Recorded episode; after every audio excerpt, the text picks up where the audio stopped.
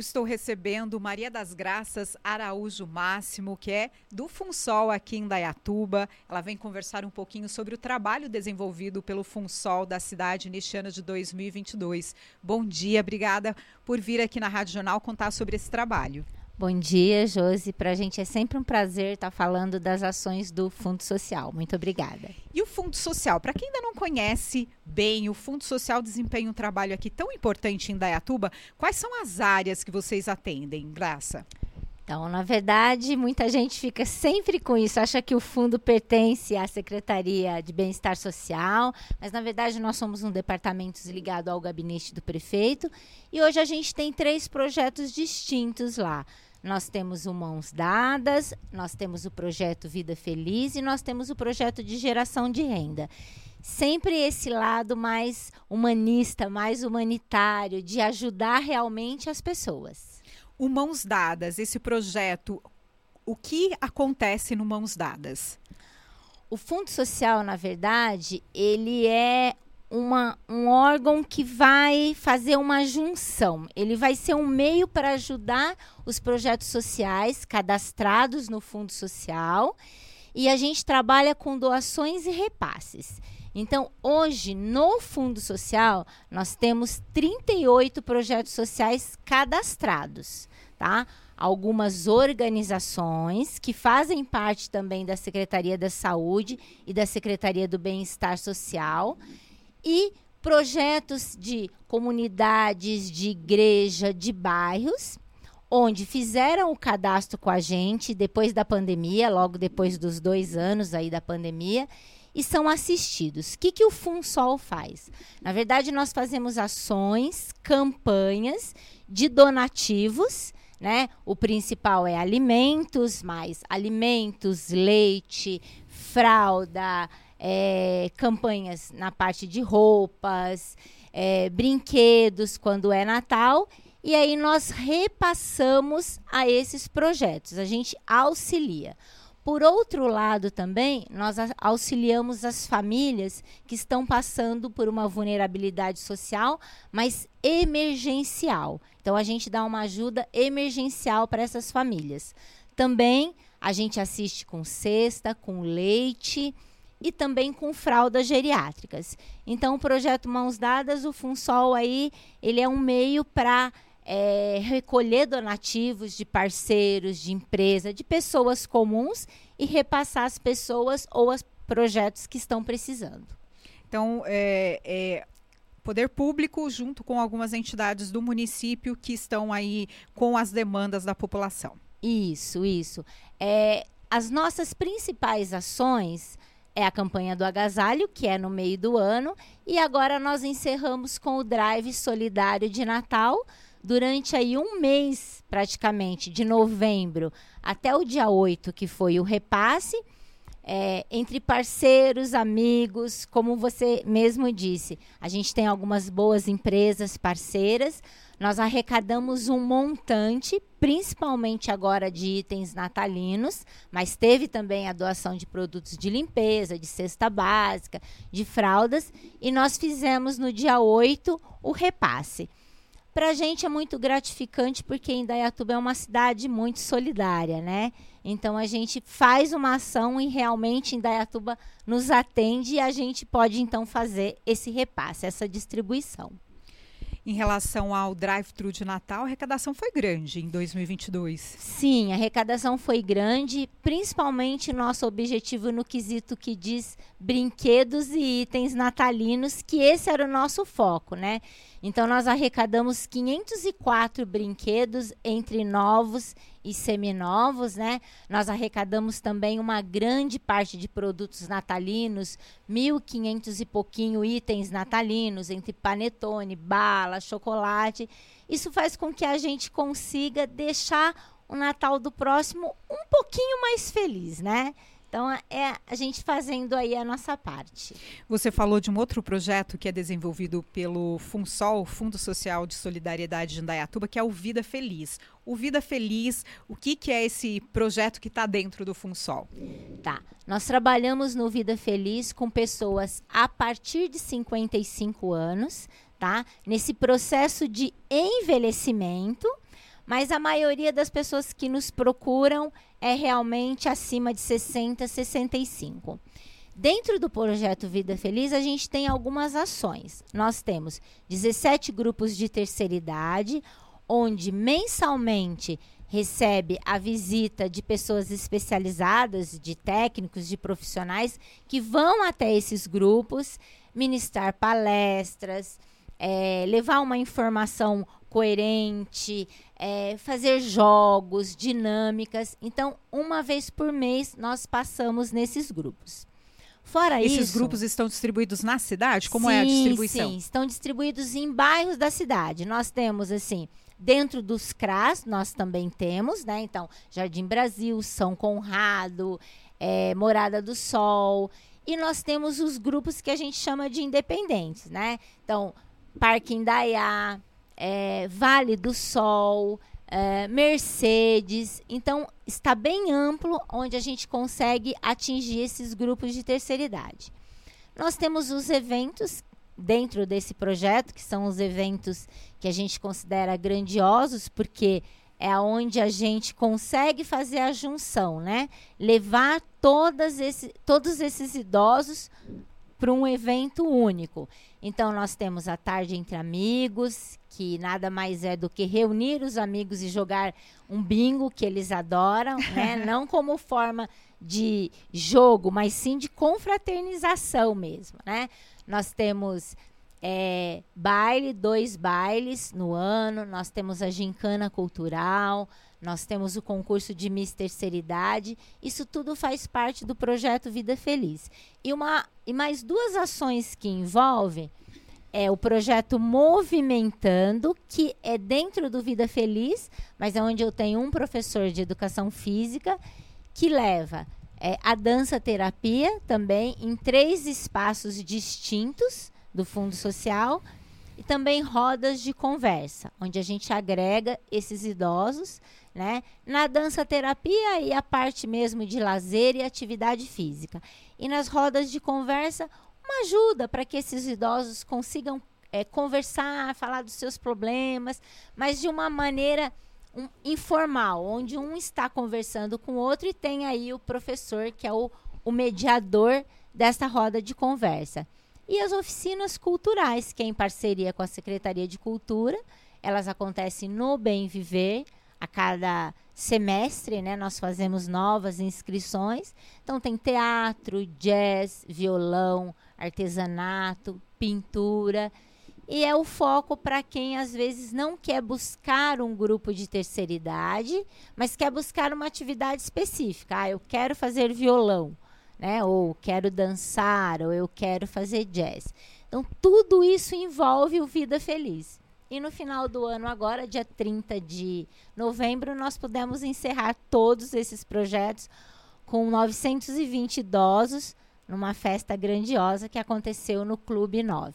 E, e 920 idosos é o número de atendidos nesse Vida Feliz, nesse projeto? É, na verdade, esse ano a gente está retornando, né?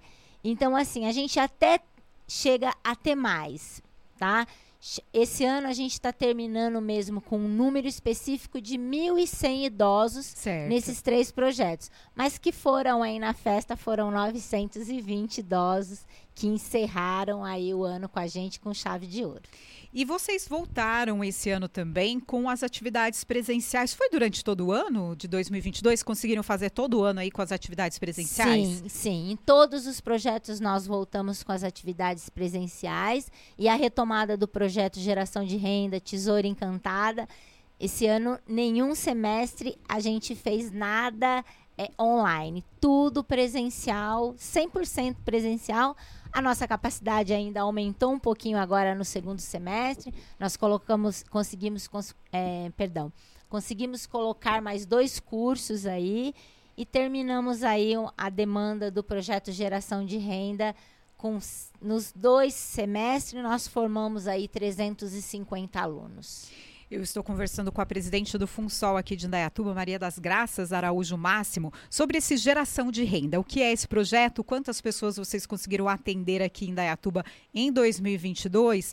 E qual a importância dele para o desenvolvimento das pessoas aí? dos atendidos? No projeto de geração de renda, tesouro encantado e padaria artesanal, o foco realmente é passar um conhecimento maior para aqueles que procuram alguma coisa onde possa gerar uma renda extra para ajudar dentro de casa. Economia informal, uhum. porém, né, ela está dentro de casa e ela está fazendo algo em benefício da sua família. Não posso te dizer, Josi, que 100% desse projeto vão para exatamente isso, tá? Porque as, as pessoas também procuram o conhecimento, mas procuram uma forma de terapia, de fazer novas amizades. É, todos os cursos são voltados para pessoas acima de 17 anos. Né? Então chega lá, tem alguns jovens. Geração público... de renda e tesouro encantado. Isso. É, nós temos homens. É, a gente esse ano a gente terminou aí. Eu acho ao todo deve ter sido. Nós tivemos uns sete, oito homens inscritos aí no, no projeto, onde fizeram o curso de padaria artesanal. Eles ainda procuram mais esse lado da comida. Certo. Né? Mas tivemos um na costura, que Ai. foi bem legal também. É, então, assim, o foco é esse: é eles aprenderem algo para gerar uma economia informal dentro de casa, tá? Então nós temos os cursos de padaria artesanal, que é bolos e doces, é, pães salgados, confeitaria. Aquele que consegue fazer os dois módulos e que já está trabalhando, que já está vendendo, a gente é, passa ele para confeitaria, que é um algo mais específico de mais conhecimento, tá? Na Tesoura Encantada, a gente tem o passo a passo, que é o nosso curso de mais procura. Todo semestre tem lista de espera, porque as pessoas querem aprender a mexer na máquina, aprender a lidar com tesoura, com agulha. E então, quem é o... quiser, por exemplo, para o ano que vem, não sabe nada de costura, esse é o curso ideal. Esse é o básico. Passo a passo é o básico, é o que mais tem procura mesmo. Fazendo esse curso, as pessoas gradativamente podem se inscrever no passo a, eh, no, no passo, a passo 1, um, patchwork, patchwork 2. É, aí tem costura criativa, é, tanto para itens de bebê quanto para itens de casa mesmo. Então ela vai conseguindo se aperfeiçoar.